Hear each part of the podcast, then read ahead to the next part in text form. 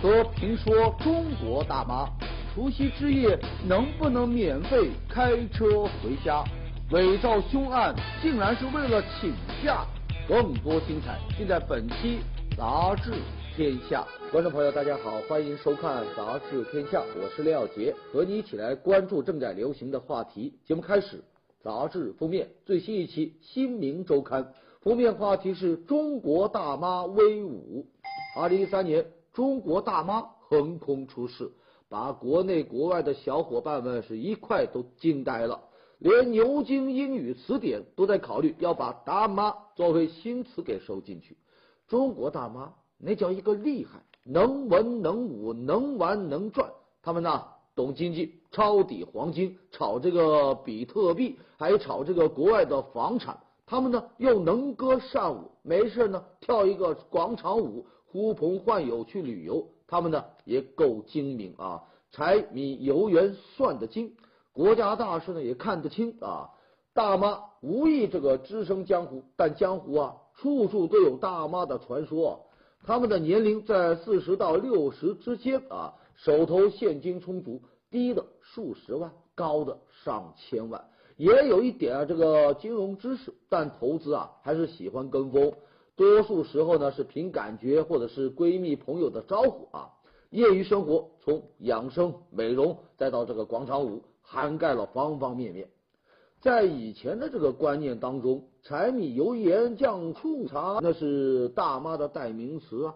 可二零一三年以来，他们是颠覆了这种印象。你看啊，他们十天之内抢购了三百吨的黄金，那抄底的好举啊，震惊了华尔街的金融大鳄。除了黄金，大妈呢还爱房子，爱这个比特币。据报道啊。韩国济州岛的房子近来热销，中国大妈就是中间的购买力量。有旅行社啊，专门开辟了济州岛看房热线啊，报名的呢清一色全是大妈。我们再来说一说比特币这东西啊，虽然是 IT 界的高端玩意儿，但中国大妈玩的是风生水起啊。某比特币平台统计就发现。在总交易额高于这个千万的这个贵宾客户当中，百分之四十是女性。客服人员一接电话就轻乐的打招呼：“李姐，今天准备买多少啊？王阿姨是不是想要抛啊？”因为大妈出手，咱中国呢都成了全球最大的比特币交易市场，这能量大吧？中国大妈有一个特点，那就是抢啊！二零零三年非典时抢白醋、抢板蓝根；二零一一年日本福岛地震抢盐；二零一三年抢黄金。他们是奋不顾身的去抢啊，也不管是不是真的需要，先抢到手再说。专家就提醒啊，投资可不能光靠抢啊，大妈有空啊。就应该多学一学这个专业知识，要提高提高这个投资的水平，免得呢一不小心就被套了。除了投资，中国大妈的广场舞那也是所向披靡，从广州到北京，从美利坚再跳到欧罗巴，哪个地方有广场，哪个地方就有他们的身影。凤凰传奇那就是大妈们的最爱。就连这个英国颇为高端的《经济学人》呢，也发了一篇文章，叫《拯救中国跳舞大妈》啊。当然了，这个广场舞跳出了大妈的热情，也跳出了一些个矛盾。你像在北京，有人呢，甚至是文武崩溃啊，放藏獒出来鸣猎枪。在这个美国纽约呢，中国大妈在公园里跳舞，就遭到了附近居民的报警。结果呢，这跳舞的领队呀被铐起来带走了。警方给出的理由是在公园内制造噪声。当然了，对于外界的议论，大妈也有话说。出名啊，本非大妈本意，他们只是想传达自己的生活方式，展现咱现代大妈的精气神啊。我们回到封面，中国大妈威武。大妈是频频上头条，这从侧面呢，倒也说明这个群体的社会经济地位提高了不少。你像采访你幸福吗？就应该去找这些个大妈。为啥这么说呢？你看啊，年轻人忙学业，中年人忙养家，老年人呢要忙着看病，有一点钱又有一点闲的大妈，他们呢就只忙着威武并幸福着。好，接下来是南风窗文章标题：祖庚热热了谁？这两年寻根问祖啊，成了一股热潮。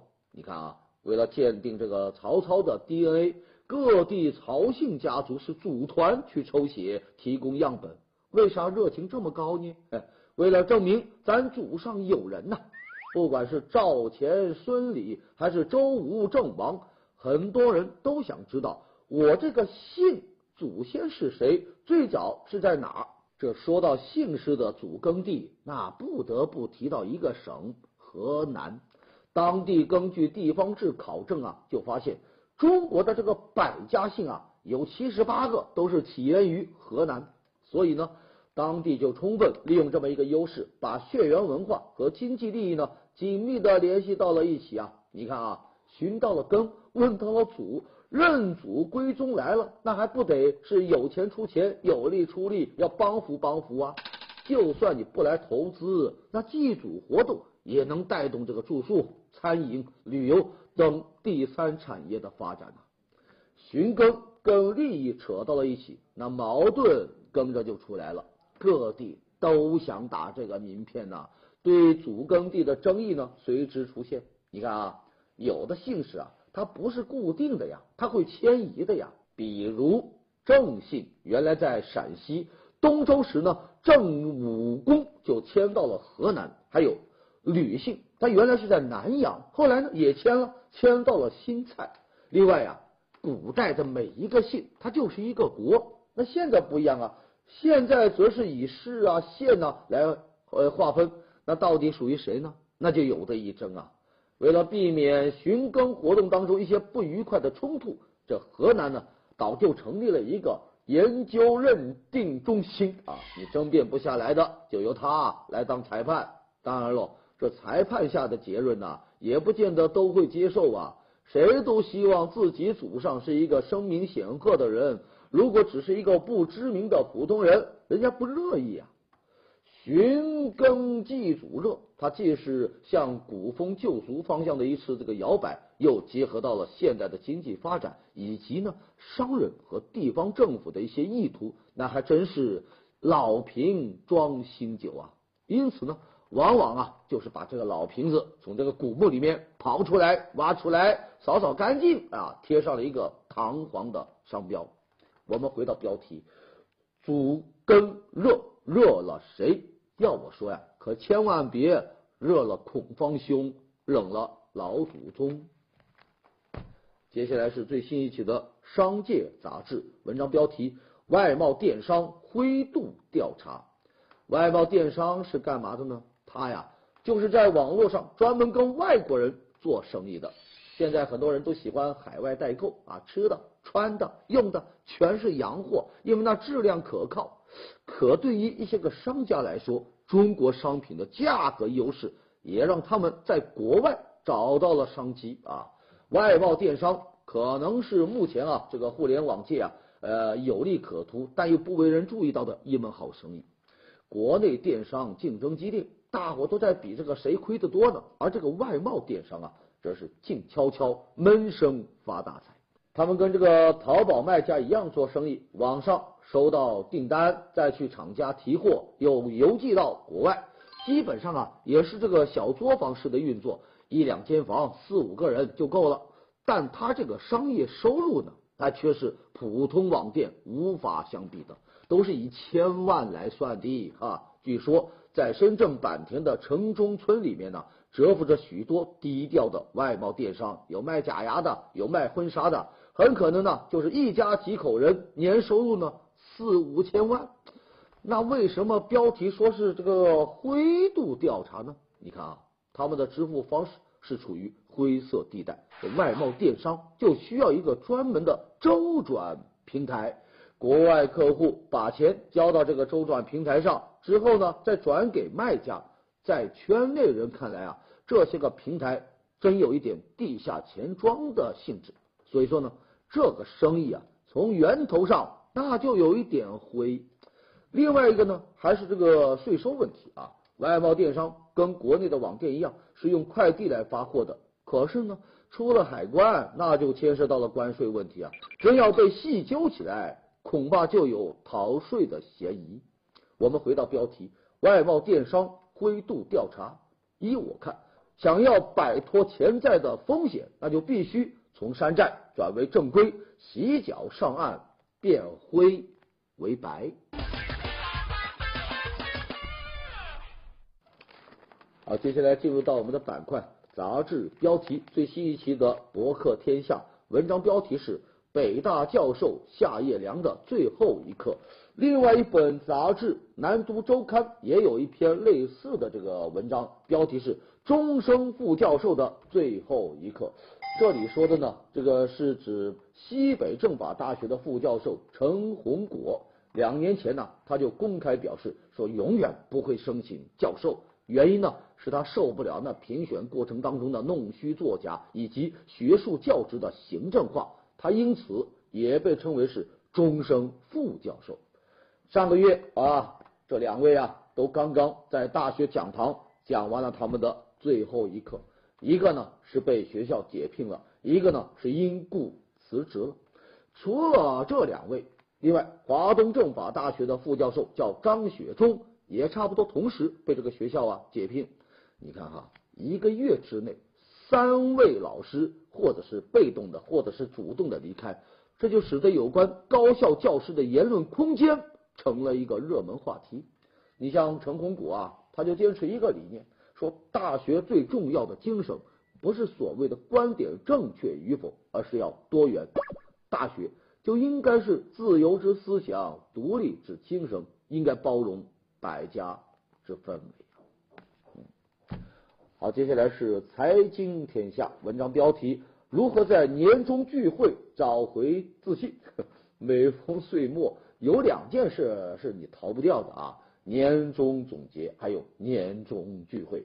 这个年终总结是领导啊、老板都不愿意细看的东西，可是你呢，年年都要写。至于各种名目的这个年终聚会呀，多多少少啊。总要参加那么一两个吧，除了吃饭和抽奖，大家坐在一起聊人生、谈理想，顺便呢还得装一下。那装好了呢，那是各方赞赏，仿佛背影自带金光；可装坏了、装漏了，那就尴尬哦。如何避免这么一种尴尬呢？文章给出了几个指南，帮你找回自信。你看啊，在这个文艺场的聚会，除非啊你真的是肚里有货。否则啊，切记拿什么文学、电影、音乐、旅游去装。你要装，就得用放空的眼神，在一旁沉默，偶尔呢不显山不漏水的展示你的关系背景、物质资源。如果是土豪场的聚会，那你就得在这个哲学上、思想上压倒对方，镇住全场。您瞧瞧，这就是装出风格、装出水平，一装到底。哎呦，装什么呀？累不累？好，接下来三联生活周刊文章标题：故事及密码。哎呦，密码是故事构成的啊！手机是越来越智能，里面装到的个人隐私啊越来越多，照片、视频，还有网购的信息，万一丢了，那如何保证不会泄密呢？四个数字、六个数字的密码太简单了，靠不住。哎，别急，说这个加拿大这个有科学家呀，发明了这么一种基于叙事方式的。全新的加密系统，就是你设密码的时候，你得要给手机啊讲你的独家故事，就包括你的糗事啊、趣事啊，你幼儿园怎么欺负女同学的，你小时候怎么捉弄这个同桌的啊？你把这个故事呢，哎，这个说完之后，手机就记下来了。下一次你开机的时候，就必须得把这个故事啊讲一遍，讲对了，手机啊才芝麻开门。这一下。故事不能瞎编呐！好，欢迎回来。说前不久啊，山东公布了一个文件，想要延长几条高速公路的收费年限啊。有解释，解释说呢，说这个高速收费啊到期了，但是这个贷款呢没有还完，还需要这个养护费。免费了的话呢就不好管理。这么个解释一出来，就引起了一些质疑啊。有人就说。到期不免费，还要发文继续收钱，这太不守信用了，是典型的老赖。也有人就说呀，免费了就说不好管理，这逻辑啊有点不合逻辑啊。国外高速公路人家也免费，怎么人家就能管好呢？这事啊就说明两个问题啊，一呢是你既得利益了，为了钱都不顾颜面了；二呢你连本质工作都做不好，属于无能。有专家就说了，高速公路无限期的收费，这不仅违背了公路作为社会公共品的属性，也大大加重了社会经济运行的物流成本和民众的负担。而且呢，在现实生活当中，除了公路收费，你像很多纳税人又通过了其他税收的方式为此买单了啊！你像这个，包括在汽车呀、燃油价格当中的一些个税收，显然呢。要想破解高速公路延长收费期的困局，就必须从源头上要理清楚一个问题啊，那就是这公路的建设成本、维护成本究竟该由谁来买单？是由政府通过税收买单呢，还是直接通过公路收费来买单呢？如果是前者，那公路收费显然就不应该长期存在，而是应该限期逐步减少。如果是后者，那么相关部门就有必要讲清楚，包含在汽车和成品油等商品中的纳税，比如购置税、燃油税、车船税，他们都究竟用到哪里去了？就在各地宣布说除夕当天高速公路不免费的时候，黑龙江传出了消息。说拟定了省内高速公路免费通行的细则，预计啊除夕中午开始即可实行。有一位黑龙江了解情况的相关人士也证实了这个消息，说何苦大过年的还让人交钱呢？在一片紧锣密鼓的收费声当中，黑龙江它不随大流，特立独行，倒也并非是一时的心血来潮，也不是什么故意啊要标新立异。你看哈。在这个以前呢，没有什么重大节假日免费通行政策之前，这个黑龙江的这个收费公路呢，也就是在这个除夕和正月初一呢，放弃了收费，免费，这基本上都形成了一个惯例。跟其他地方的司机相比，哎呦，黑龙江的小伙伴们是真幸福啊！黑龙江它为何能做到除夕不收费，而且坚持很多年不动摇呢？当地官员说的好啊。何苦大过年的还让人交钱呢？没有讲什么大道理，也没有唱什么高调，朴实无华，却又实实在在。一句普普通通的话，大过年何苦让人交钱，就折射出了一个朴素的民生观：给老百姓提供尽量多的方便，而不是让老百姓堵车又堵心。除夕不放假，高速不免费。在做这些个决定之前，是不是真的就进行了科学的调研和分析呢？是不是就考虑到了公众的感受呢？春节一年只有一回，是咱中国人最重要的一个节日，大过年的，何苦还让人交钱？何苦还给人添堵呢？现在离除夕啊还有一些日子，也不知道这其他地方能不能也继续跟上免费通行。好，接下来最新一期的新周刊，我们来介绍几个瑞词。第一个词卖萌古董。最近在南京博物院展出的古代陶器啊，引起了人们的关注啊。这些陶器的造型呢是非常的有趣，比如这个啊，古人用来放肉酱的陶器，有六千年的历史，看着是不是和动漫里的越狱兔有点像啊？还有这个五千年前装水的陶壶。都做成了江豚的形状，不过呢，这只江豚的表情有点害羞，还有一点囧。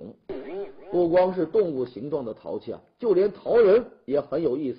比如这个两千年前的歌舞俑啊，动作呀特别像交警在指挥交通。哎呦，卖萌古董，原来古人也有一颗卖萌的心呐。好，下一个瑞词防作弊答题卡。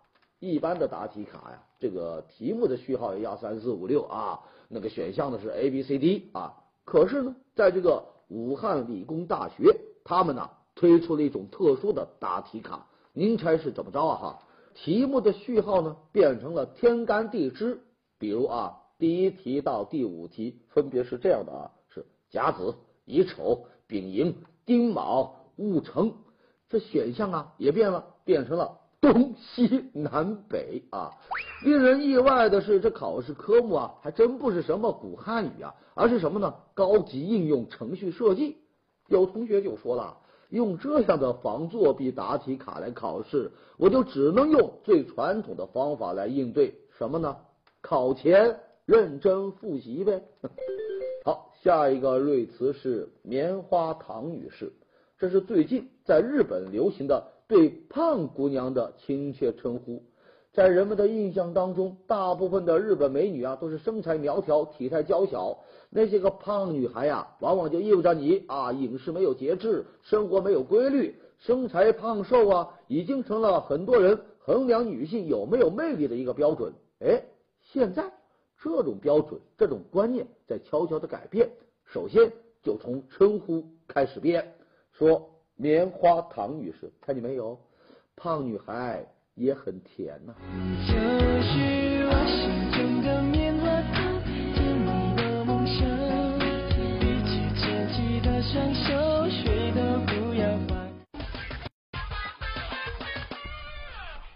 好，来看最新一期的第一财经周刊文章标题：网络文学进入巨头时代。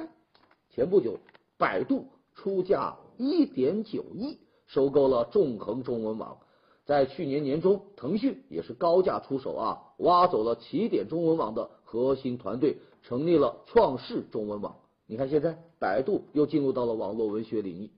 有业内人士就说了，不仅是百度和这个腾讯，阿里巴巴呀，也正在这个行业里啊谈投资、谈收购。如此看来，网络文学也快要进入到巨头时代了。那为什么巨头们都好网络文学这一口呢？关键就在于他们移动互联网布局当中啊，这是重要的一环。在手机端啊，读小说、玩游戏、看这个视频啊，是用户最主要的这么几种这个娱乐方式。有数据就显示啊，用手机来阅读小说的用户数量已经达到了三亿。而且呢，这网络文学啊，和那个网络游戏一样，很多用户呢都会养成呃付费的习惯，所以呢。未来的盈利的能力啊是不可小觑。有业内人士就说了，巨头进入网络文学，它所带来的改变肯定是巨大的。你像过去的竞争属于这个冷兵器时代，网络文学这个网站之间相互较劲呢，而较劲的方式很简单，就是你抢我一个大牌作者，我撬你一个大牌作家，通过提高转会费来挖对方的墙角。现在不一样了。巨头进入，就使得呢这个战争啊进入到了一个热核时代。不仅重金来吸引作者，更重要的，人家通过各种方式来拓宽网络文学的渠道。比如这个腾讯啊，今年它将开通微信阅读功能。你考虑到这个微信的用户量，还有它的使用的频率，对于这个网络文学来讲，那是一个具有极大吸引力的新渠道。另外，他们还将通过将网络文学改编成游戏的方式来提高它的商业价值。你像去年就有好几部小说获得了千万元级别的游戏改编授权。当然了，巨头进入网络文学领域，除了自己盈利外，也更加注重用户的体验。你看以前看小说，时不时就弹出一些广告来，现在呀，广告慢慢都去掉了，为的呢？就是让用户啊读起小说来不受任何打扰。我们回到文章标题：网络文学进入巨头时代。网络文学巨头进入，它带来的呢，应该是多头收益。网络文学，依我看有看头。好，接下来最新一期的新民周刊文章标题：程序员中的女神们。这里的这个程序员呢，是指编程的技术人员。一说到这个程序员，给人的感觉那就是技术宅男，不修边幅，昼伏夜出。不过呢，近期走红的代码女神刷新了人们的认知。谁说 IT 界就没有女性啊？女神级的人物遍地在走啊！哼，前不久，人人网晒出了一本相册啊，里面呢是同一个女孩。让人们惊叹的不仅有她这个清新脱俗的外表，还有她的职业，她是某知名网站的工程师。大家是纷纷感叹呐，随即呢封她为代码女神。除了民间的这个代码女神外，在这个 IT 界啊，还真的就有世界超模的程序员，就是这一位啊，漂亮吧？她叫林赛斯科特。白天呢，她为维多利亚秘密、GUCCI 等大牌代言。晚上呢，他就埋首电脑编程。有人评价他呀，就像超人一样，兼具普通人和克星人的身份。有业内人士就说，相比男程序员，这个女程序员呢，有她特殊的优势。他们会着眼于这个代码使用，所以呢，会用注解和说明来点缀这个代码，解释一行行代码的作用。这些代码啊，就像路标一样。其他人就可以方便的修改和增添代码，而男性的程序员呢，却不太愿意这么做。为了展现聪明才华，他们总是写一些模糊的代码，搞的是不清不楚。所以呢，从某种程度上说，女程序员编写的代码更好用。我们回到文章标题：程序员中的女神们，谁说女子不如男呢？最近，北京大学考古系教授王迅火了啊！有人上传了一段他吃烤鸡的视频，咱吃烤鸡吃完也就罢了，这王教授啊，吃出了艺术，吃出了风格。他把吃剩的鸡骨头摆成了一个人形，不仅如此呢，还唱歌，还为这个烤鸡送行。有人就说呀，一把鸡骨头都能摆出形状来，不愧是考古学的教授，拼接功夫是一流。王教授啊，还用这个鼠标画呀，重新演绎了《三国志》啊，比如像这个周瑜打黄盖那一段，黄盖说：“打老将一顿，就提高俺的知名度了，求您了。”据介绍啊，王教授的网名叫逗尔玩，说白了就是逗你玩，那还真是人如其名。这么有趣的王迅教授，能不迅速火吗？嗯为了能休假，有的人是装病，有的人就办失恋，还有的呢就说家里遭贼了。在法国呀，有两位女白领，她们求休假的方式比较凶残，干嘛呢？找了两个小伙子啊，然后呢让小伙子在火车站呢袭击他们。据介绍，为了表演更真实，他们脸上通通挂了彩，等到警察赶到呢，还倒在地上不起来。按说如此逼真的演技能够蒙混过关吧？谁知啊，没有逃过警察的火眼金睛。最后呢，这两位女白领被罚款七千五百欧元，同时判处六个月的监禁。好嘛，这一回假倒是休到了，而且呢，一休就是六个月的长假。接下来进入板块杂志图片，咱要的就是这么一种高处不胜寒的感觉。瞧，哥们，这发型。原来这是传说当中的怒发冲冠。烧饼摊上的广告牌，真材实料有木有？再穷也要买一个。哎呦，卖饼大姐也卖萌啊！挤地铁那个心酸呐，行李在车上，人被挤下去了。好的，感谢收看《杂志天下》，读杂志观天下，杂志话题多，咱明天中午接着说。节目最后是天下言论。